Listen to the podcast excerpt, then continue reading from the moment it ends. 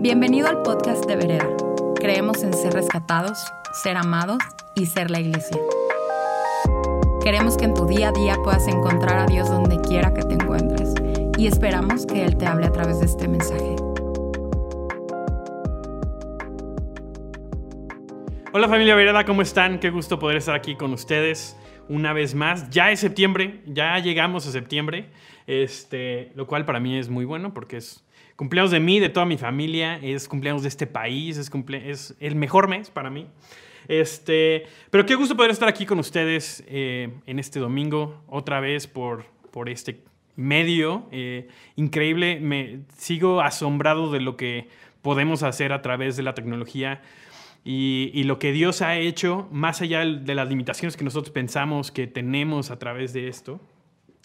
Eh, pero quiero hablar hoy acerca de de algo que me ha estado dando vueltas en la cabeza y la verdad, si soy sincero, desde este mensaje se empezó como a, formar desde que estábamos en la serie y compartió Janis eh, su prédica que estuvo increíble, si no la han visto la pueden ver en YouTube.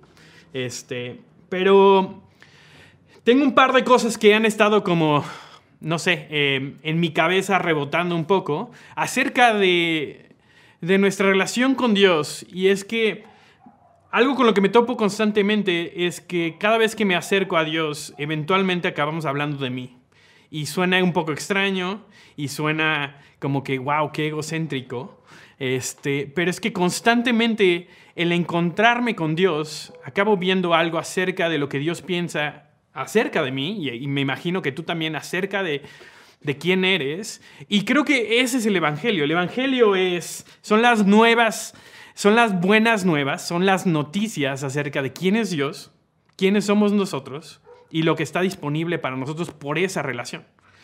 Y constantemente lo que veo en Jesús era que estaba haciendo esas cosas. Eh, Jesús vino a revelarnos al Padre, vino a, enseñarnos la manera en la que Dios es, la manera en la que si Dios tuviera eh, carne y hueso y caminar entre nosotros, Dios sería como Jesús. Y por lo tanto podemos ver claramente cómo sería Dios, pero, pero algo que veo constantemente a Jesús hacer era que también le decía a las otras personas quién era, por medio de sus acciones, por medio de sus palabras, por medio de, de la invitación que nos hacía. Nos hacía una invitación a que fuéramos como Él. Y, y por aquí va mi mensaje y quiero eh, empezar un poco en esto. Y, tengo, tengo una, una imagen mental de cómo se ve esto. Y es, no sé si alguna vez han ido a a una de estas como casas de espejos, ¿no? Y donde entras y hay espejos y que te hacen ver como alto y chaparro y de diferentes maneras. Y lo único que está cambiando es el reflejo de acuerdo a la superficie en la que nos estamos reflejando. Y para mí eso es un poco la manera en la que yo veo esto. Eh, lo que pasa muchas veces es que tenemos un, un espejo que está deformado, un espejo en el cual nos reflejamos que no es el correcto.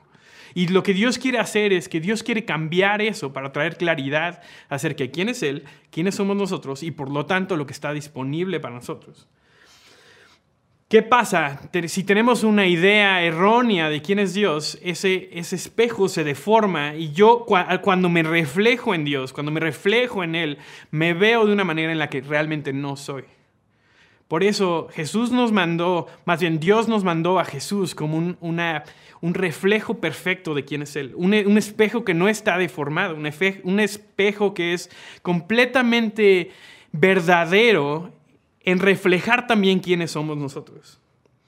Pero tal vez eso no es lo único que está, que, está pasando, tal vez tenemos el espejo correcto, pero pero nuestro pasado ensucia ese espejo. Y no sé si alguna vez estás tratando de ver en un espejo que está lleno como de aceite o de algo que lo manchó y por mucho que le hagas, lo único que ves es algo borroso y no te ves bien. No te, no te ves realmente como eres. Y eso me pasa seguido porque cuando hoy no lo planeé esto, pero bueno, no importa. Este, hoy me rasuré en la mañana y salí de bañarme y estaba lleno de vapor el, el, el espejo y me pasa seguido que según yo ya acabé de rasurarme, eh, pero me, me, rasuré viéndome en un espejo que estaba lleno, todo empañado, y cuando me, me, o sea, regresé, me cambié y regreso al baño me doy cuenta que me faltó rasurarme varias partes. Creo que eso es muchas veces lo que pasa. Tenemos un espejo que está empañado por nuestro pecado, que está empañado por, por las mentiras que creemos, por nuestro pasado, por lo que otras personas han dicho acerca de nosotros, y por lo tanto tenemos una imagen que no es la correcta de quién es Dios, de quiénes somos nosotros, y por lo tanto del acceso que tenemos a todo el reino de Dios, que es lo que Dios quiere, en lo que Dios quiere que participemos. Eh, y creo que es una tragedia que nos quedemos con una idea errónea de quién es Dios y quiénes somos nosotros. Porque nos perdemos de tanto. Porque Jesús vino a morir por nosotros para que tuviéramos tanto. Que es una tragedia quedarnos con menos porque pensamos que no tenemos acceso a eso. Y quiero, para ver esto en acción, quiero eh, y, voy a repetir la misma historia que, que Janice nos habló, eh, tal vez de un ángulo diferente. Va a ser la misma historia, pero Dios tal vez nos va a hablar de maneras diferentes. ¿no? Eh, y creo que eso es algo increíble acerca de la palabra de Dios. Podemos leer la misma historia tres veces y Dios nos puede hablar tres cosas diferentes. Eh, entonces vamos a, vamos a empezar en Juan 4, versículo 4. y vamos a leer un poco de la historia y me voy a parar a hacer algunos, algunos comentarios sobre esto. Eh, empieza diciendo, Jesús se, enteró de que los fariseos sabían que él estaba haciendo y bautizando más discípulos que Juan, aunque en realidad no era Jesús quien bautizaba, sino sus discípulos. Por eso se fue de Judea y volvió otra vez a Galilea. Como tenía que pasar por Samaria, llegó a un pueblo samaritano llamado Sicar, cerca del terreno que Jacob le había dado a su hijo José. Ahí estaba el pozo de Jacob. Jesús, fatigado del camino, se sentó junto al pozo. Me da esperanza saber que hasta Jesús se cansaba y se detenía. Era cerca del mediodía, sus discípulos habían ido al pueblo a comprar comida y en eso llegó a sacar agua una mujer de Samaria. Y Jesús le dijo, dame un poco de agua. Pero como los, judíos no usan nada en común con los samaritanos, la mujer le respondió, ¿cómo se te ocurre pedirme agua si tú eres judío y yo soy samaritana? Si supieras lo que Dios puede dar y conocieras al que le estás pidiendo agua, eh, eh, contestó, contestó Jesús, tú le habrías pedido a él y él te habría dado agua que da vida. No sabemos esa historia y, no deja de sorprenderme. Eh, y, la vez pasada que Janice hablaba sobre esto, se me quedaba mucho esta imagen de, esta mujer a mediodía. ha estado haciendo un poco de calor aquí, pero creo que a veces no, no consideramos lo que es estar a mediodía en medio del desierto tratando de ir a sacar agua y hacer cualquier tipo de actividad física. Esta mujer estaba yendo al pozo a mediodía porque estaba avergonzada. No quería encontrarse a los demás, no quería encontrarse a las otras mujeres, no quería encontrarse a los hombres, porque tenía una vergüenza que vamos a ver. Pero más allá de eso, eh, su vida comienza en, desventaja ya porque es samaritana. ¿Y quiénes son los samaritanos? Siempre hablamos de los samaritanos y muchas veces hablamos del buen samaritano, pero ¿quiénes eran los samaritanos? Eh, y es que hay varias ideas, hay varias teorías acerca de dónde viene el pueblo samaritano. Lo que sí sabemos es que los judíos estaban peleados con los samaritanos. Eh,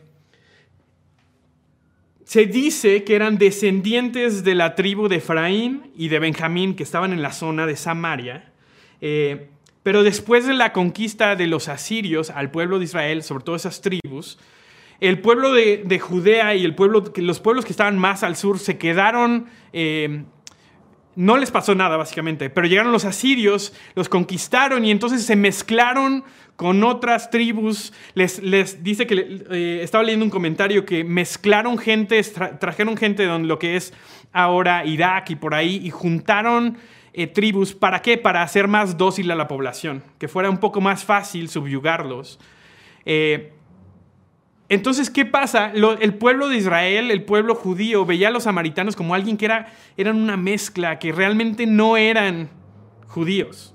Entonces, de entrada, ya eran rechazados por toda una comunidad. O sea, no solamente es es una mujer, e, es una mujer que en ese momento está en desventaja por ser mujer, también es samaritana, lo cual todo su pueblo, todo su linaje, toda su herencia eh, étnica ya le genera un rechazo.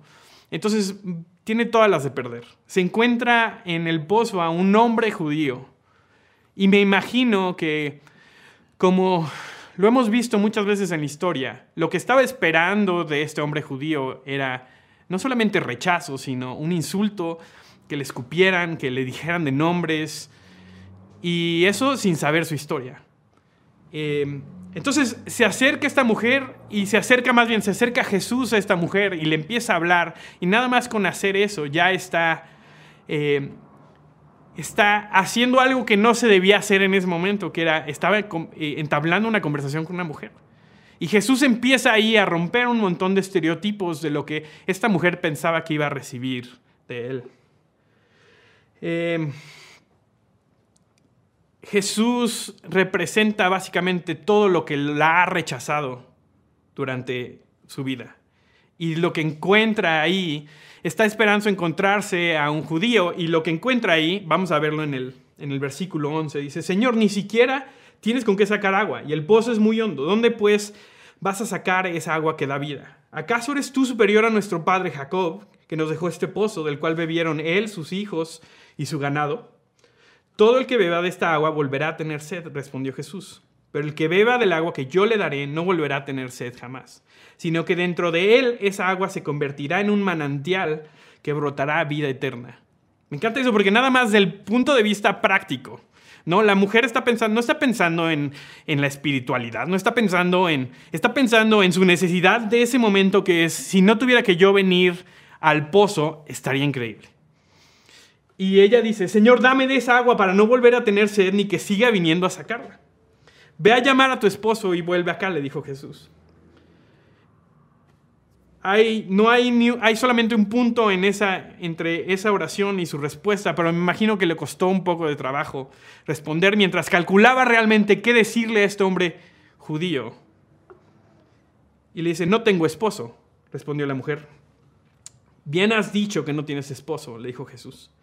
Es cierto que has tenido cinco y que el que tienes ahora no es tu esposo. En esto has dicho la verdad. Señor, me doy cuenta que tú eres profeta. ¿Qué está pasando? La mujer iba al pozo a sacar agua. Era algo de todos los días, era lo que estaba acostumbrada a hacer eh, se encuentra a un hombre judío del cual estaba esperando rechazo, estaba esperando un insulto, estaba esperando algo que era completamente negativo, y se encuentra con alguien que cree que es un profeta. Lo cual nos habla que tenía una relación con Dios, era parte de, entendía cómo Dios hablaba a la gente en ese momento, y entonces dijo, tal vez puedo participar de esto. Eh, pero lo que está haciendo el profeta, porque para ella en su mente, esta persona que tiene enfrente es un profeta, eh, está descubriendo su corazón, le está enseñando toda su vergüenza.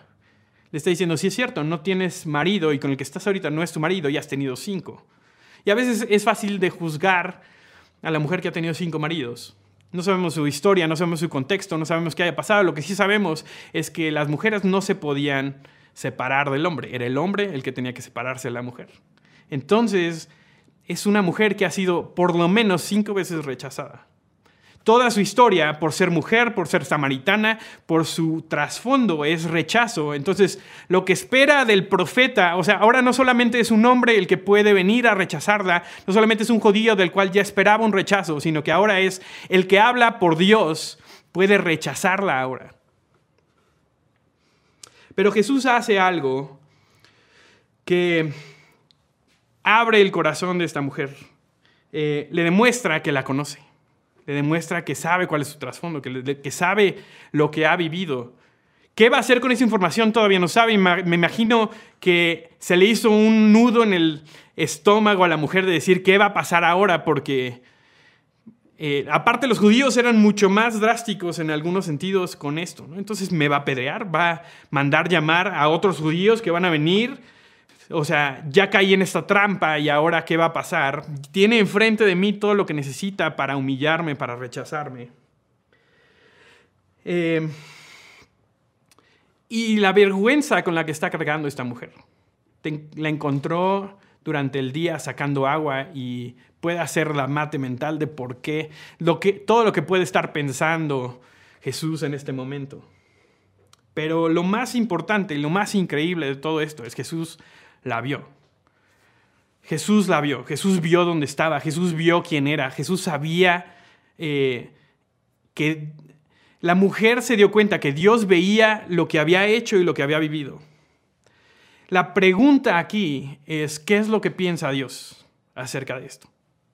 La pregunta ya no es quién es esta persona, sino la pregunta se convierte en ahora cómo Dios va a responder a mí. Y creo que, no sé si es una pregunta, pero por lo menos yo me la he hecho muchas veces. ¿Qué piensa Dios acerca de mí? Y más en esos momentos en donde tiene enfrente de mí y me dice, yo sé lo que has hecho, yo sé quién eres, yo sé, yo sé dónde vienes, yo sé el trasfondo. Eh, y seguramente había hecho cosas que, que habían lastimado a otros. No me imagino que, que nada más era una mujer que era una víctima, aunque sí lo era, pero ninguno de nosotros solamente es una víctima. Es solamente hasta que Dios nos ve que podemos ser aceptados al 100%. Si sentimos que podemos ocultarle algo a Dios, entonces hay un cuarto en nuestro corazón, en esta casa que llamamos corazón, en esta casa que llamamos espíritu, que llamamos alma, que, que, tenemos bajo llave y le decimos, es que eh, esto se lo tengo que esconder a Dios para que no lo vea, porque si lo ve, entonces, ¿qué va a pensar de mí? Y Jesús de cierta manera le quita esa opción porque quiere enseñarle algo a esta mujer y nos está enseñando algo a ti y a mí. Si nunca podemos dejar que Dios vea la totalidad de quién somos, eh, cómo hemos fallado, cómo hemos sido rechazados, los miedos que tenemos de, de ser rechazados aún más por Dios, por otras personas, y los demás se dirán cuenta de lo que hemos hecho, el tipo de persona que somos, cómo la hemos regado, cuáles han sido nuestros errores, los pensamientos que a veces tenemos. Si no podemos dejar que Dios vea todo eso, nunca podremos ser aceptados al 100%. Y no es que Dios no lo sepa, sino que siempre va a haber dentro de nosotros una duda de, híjole, sí, ya vio todo esto y me dijo que me amaba, pero ¿qué tal si ve ese cuarto de atrás? Y lo que está haciendo Dios con esta mujer le está diciendo, veo todo, veo todo quién eres, veo la totalidad de tus errores y esta es la siguiente parte del encuentro con Él. Nuestros antepasados adoraron este monte, le dice ella, sabiendo que ahora es un profeta, y entonces dice, quiero saber qué es lo que piensa realmente acerca de Dios, del Dios del que habla. Pero ustedes los judíos dicen que el, lugar donde podemos adorar está en Jerusalén. Quiere, está probando a Jesús para saber si también el Dios de los judíos la, va a rechazar a ella. Créeme, mujer, que se acerca la hora en que ni en este monte ni en Jerusalén adorarán ustedes al Padre. Ahora ustedes adoran lo que conocen. Nosotros adoramos lo que conocemos porque la salvación proviene de los judíos. Pero se acerca la hora, ha llegado ya, en, que los verdaderos adoradores rendirán culto al Padre en espíritu y en verdad. ¿Por qué es importante esto? ¿Por qué le dice esto Jesús a la samaritana? Porque, porque ella sabe que por ser samaritana, ella no va a poder adorar realmente a Dios eh, en Jerusalén. Porque no puede entrar, porque es samaritana, porque está peleada con los judíos, porque por quién es, ella no tiene acceso. Entonces quiere decir, o sea, este Dios del que se supone que estás hablando, o sea, según nosotros lo podemos adorar aquí y ustedes según allá, ¿y cómo le voy a hacer yo para tener parte? Y Jesús le dice, no se va a tratar, va a llegar el momento en el que no se va a tratar de quién eres, ni cuál ha sido tu trasfondo, ni en dónde estás, ni tu posición. Todo mundo va a poder tener parte en adorar a Dios. Y eso es muy importante. Dice, porque, porque así quiere el Padre que sean los que lo adoren que no estén determinados por quiénes eran, ni por su nacimiento, ni por sus errores, como lo vamos a ver en un momento. Dios es espíritu y quienes lo adoran deben hacerlo en espíritu y en verdad. Y luego ella le dice, empieza a hacer las mates mentales y dice, sé que viene el Mesías al que le llaman Cristo. Respondió la mujer, cuando Él venga, nos explicará todas las cosas. Y Jesús le responde, ese soy yo el que habla contigo. Esta mujer samaritana en un día normal, en un domingo, en un miércoles, en un martes, decidió levantarse e ir al pozo a sacar agua, como era su costumbre durante el mediodía, para no encontrarse a nadie, para aguantarse, para, mm, para ahorrarse el trago amargo. Y pensó, y lo que se encontró ahí era un hombre judío el cual ella pensaba que lo iba a rechazar, se dio cuenta y creía que tal vez era un profeta y el que acabó encontrándose era el Mesías. La mujer quiere saber cómo es Dios. La mujer quiere saber porque está muy consciente de quién es ella, está muy consciente de cómo la ha regado, está muy consciente de sus errores, está muy consciente de su nacimiento, de dónde vive, pero quiere saber porque no está muy segura de cómo es realmente Dios. Y al que se encuentra es a la única persona que le puede realmente responder esa pregunta, que es Jesús, el Mesías. Juan dice, nadie ha visto Dios más que el Hijo unigénito que está a la diestra del Padre, Él nos lo, ha, dado a conocer. Imagínate el privilegio de esta mujer de tener enfrente a la única persona que en ese momento podría realmente decirte cómo es Dios. Responder la pregunta de cómo es Dios. Y se encuentra con Jesús. Y eso es muy importante porque Jesús es el tipo de Dios que Dios es. Había muchas eh, preguntas acerca de cómo era Dios, de, si, si, era corajudo, si era bueno, si era malo, si, si le deseaba el mal a los demás, si, era rápido a la ira. Y Jesús viene a responder todas esas preguntas siendo Él Dios. Por eso es súper importante que Dios es completamente humano, pero también es completamente Dios.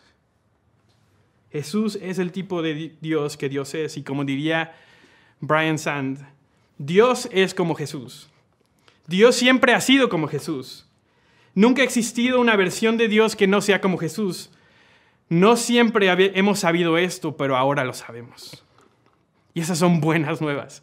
Esas son buenas nuevas que cuando tenemos duda de realmente cómo sería Jesús, como decía la, la bandita esa de, ya no sé ni cuándo salió en los noventas, ¿no? ¿Qué haría Jesús? Podemos voltear. ¿Qué haría Dios? Vemos a Jesús y eso es lo que haría Dios. Porque, porque Jesús es Dios con forma humana. Y es una invitación para nosotros para que seamos como Él. La mujer samaritana avergonzada y rechazada por judíos, rechazada por los hombres, por por lo menos cinco o seis de ellos, separada de Dios por su nacimiento, separada de Dios porque ni siquiera podían eh, adorarlo realmente en el lugar donde Dios decía que lo debían de adorar. Se encuentra un judío que espera que la rechace, se prepara para un insulto y acaba recibiendo una invitación a algo que no tenía, que ni siquiera sabía que estaba disponible. Es vista y se da cuenta de que el Salvador del mundo la había ido a encontrar en un pozo en donde ella había ido a esconder su vergüenza. Y ella se estaba escondiendo, pero Jesús la estaba buscando. Su vida cambia para siempre y como lo habíamos visto, y si no has visto la primera parte de este mensaje, ve a ver la, prédica de Janis y es increíble porque esa mujer se va, le habla a todos de Jesús, dice que toda, toda su aldea se convirtió a creer en Dios, a ser seguidores de Jesús y por lo tanto a tener una relación y adorar en espíritu y en verdad como le había prometido Jesús. Y es que solo, solo un encuentro con Él nos aclara realmente quién es Dios y quiénes somos nosotros. Puedo imaginarme que tal vez la conversación con Jesús no terminó ahí, porque dice que lo invitaron a que se quedara todavía algunos días más en ese pueblo. Imagino que Jesús tuvo algunos otros momentos con esta mujer que tenía duda de si realmente eres quien dices que eres ahora, ¿quién soy yo? Pero hay varias cosas que se pueden inferir. Se pueden inferir que, que Jesús no tuvo ningún obstáculo para acercarse a ella, que no tuvo, no vio en ella nada que la pudiera rechazar.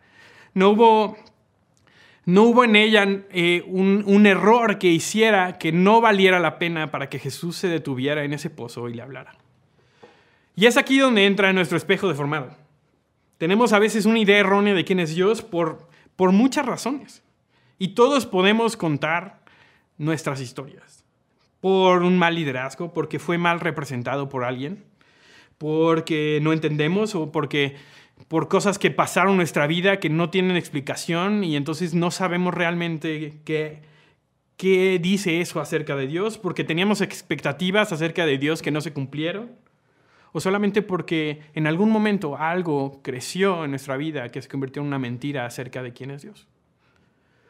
Pero también tenemos un espejo sucio y ese combo es difícil. que es también una idea errónea de quiénes somos nosotros, porque siempre nos hemos visto en un reflejo que está manchado por nuestro pasado, por nuestro pecado, por nuestros errores, por las decisiones conscientes que hemos hecho de ir en contra de Dios. Y el enemigo es buenísimo en, en, decir, ¿ves? Así tú crees que te ves mejor que esto, pero no, así es como realmente te ves. O tal vez por comparación, porque volteas a ver los espejos de, los demás y ellos se ven muy bien, pero ¿por qué yo me veo así?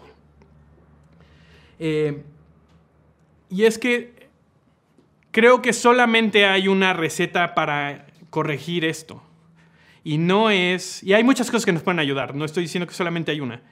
¿no? Eh, el leer acerca de quién es Dios, cómo se comporta, el ver cómo es la vida de Jesús en los evangelios, el ver cómo la gente que lo conocía y lo seguía se comporta, cómo la gente que tenemos al lado que tiene relaciones con él se comportan y cómo Dios nos habla a través de eso, pero creo que nada sustituye el tener nuestro encuentro en nuestro pozo cuando vamos a sacar agua. Cuando nos encontramos con Él, vemos realmente cómo es. Confirmamos lo que habíamos oído a oídas, pero ahora sabemos en nuestro corazón. Y es que creo que todos queremos saber cómo es Dios. El mundo completo quiere saber cómo es Dios. Y muchas veces lo que están haciendo no es que no quieran creer en Él, es que el, Dios que se les ha presentado no quieren saber nada acerca de Él. O a veces suena demasiado bueno para ser verdad. ¿Realmente Dios es así? ¿Realmente Jesús es así? ¿Realmente no puede, no, o sea, todo lo que me rodea me indica que no puede existir un Dios como ese. Pero queremos responder también la pregunta, si me encuentro con Dios, ¿me aceptará? Si realmente me encuentro con Jesús cara a cara, ¿qué dirá acerca de mí? Algunos no ven a Dios, ven una idea errónea de quién es y se decepcionan porque ven religión, ven reglas, ven, ven control, ven manipulación, pero no han visto realmente a Él. Creo yo, esta es mi teoría, que no hay manera de que veamos realmente a Jesús y no querramos estar con Él. Pero también hay algo que nos detiene, es que muchos de nosotros no nos creemos dignos de conocerlo, dignos de ser sanados, dignos de ser vistos, dignos de ser aceptados. Y sabes qué, no, no serías el único. Una mujer dijo, si tan solo tocara el borde de su manto, porque no me puedo acercar tanto a él. Hubo un saqueo que se subió a un árbol y dijo, desde aquí lo veo porque no me puedo acercar más. Eh, alguien dijo, si tú, si tú quieres, puedo ser sano porque realmente no sé qué es lo que quieres hacia mi vida. Si hubieras llegado solamente a tiempo, mi hermano no hubiera muerto. Y sabes que tal vez no lo somos. Más bien lo sé, no somos dignos de ser aceptados por Él. Pero aún así, eso nunca ha detenido el amor de Dios hacia nosotros. Eso no detuvo a Jesús en el pozo y no te detiene a ti ni a mí. De tener un encuentro con Él y realmente por una vez, de una vez por todas. Y no solamente es una vez porque constantemente tenemos esa invitación a encontrarnos con Él y que nos repita lo mismo. A encontrarnos con Él y, y responder y oír esas palabras que hablan sobre nosotros, así como Jesús las oyó después de salir de su bautizo. Este es mi Hijo amado, y quien estoy orgulloso.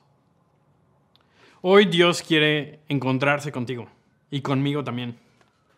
Dios quiere que sepas realmente cómo es Él, porque le importa mucho que tengas una imagen clara de quién es, porque le importa mucho que sepas realmente quién eres. Él quiere que sepas realmente lo que piensa acerca de ti y quiere que sepas también todo lo que está disponible para ti por esa relación que tienes. Cuando realmente nos vemos, como nos decía la semana pasada Benny, realmente nos vemos con todo lo increíble que Dios puso dentro de nosotros. Nos damos cuenta de todo lo que Jesús hizo disponible para nosotros a través de su, su muerte y su resurrección. El Evangelio es las noticias de quién Dios insiste que eres, por quién, por el tipo de Dios que tenemos. Entonces vamos a hacer algo tal vez un poco diferente y tal vez no lo hemos hecho fuera del auditorio y está bien, vamos a hacer un pequeño eh, experimento. Pero vamos a preguntarle a Dios, vamos a tomar un momento para encontrarnos con Él. ¿Por qué pasarnos? ¿Por qué pasarnos de esta oportunidad si Dios está aquí disponible y quiere encontrarse con nosotros? Entonces, lo que va a pasar es que vamos a poner música en instrumental y eso nada más es para que te puedas concentrar y ahí donde estás, ¿por qué no en este momento vas cerrando tus ojos? Y yo voy a hacer una oración y le vas a preguntar a Dios que te muestre realmente cómo es Él y cómo eres tú para Él.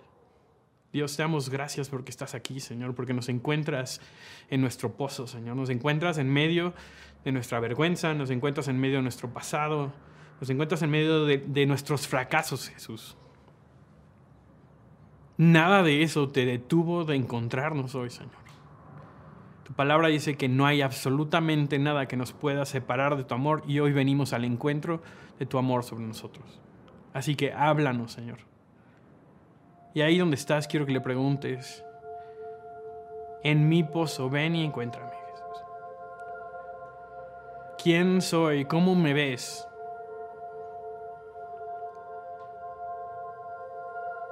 Enséñanos realmente cómo eres.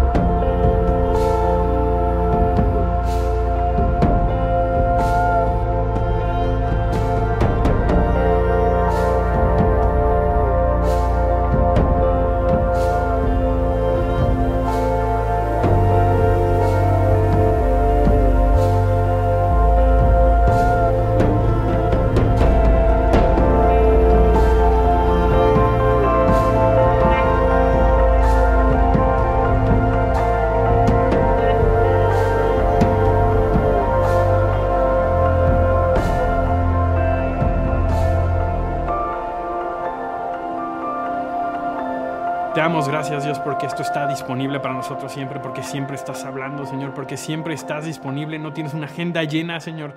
Siempre que nosotros nos detenemos, Señor, estás dispuesto a encontrarte con nosotros. Así que, Señor, te pedimos por una vida de encuentro, Señor, contigo. Que constantemente nos estés recordando el tipo de Dios que eres y el tipo de hijos que somos nosotros. Y si tú nunca has tenido una relación con Dios y esta es tu primera vez escuchando esta invitación, vamos a pasar a una canción que quiero que tomes como, como una oración a Él. Toda conversación comienza con una... Toda relación comienza con una conversación y el orar es nuestra conversación con Él. Y, por qué no tomas estas palabras de esta canción que vamos a cantar y que sean una oración a Él, acercándote otra vez a, a su corazón.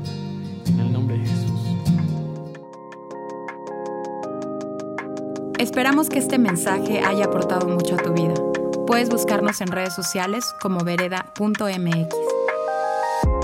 Gracias por escuchar y te esperamos en nuestros servicios del domingo.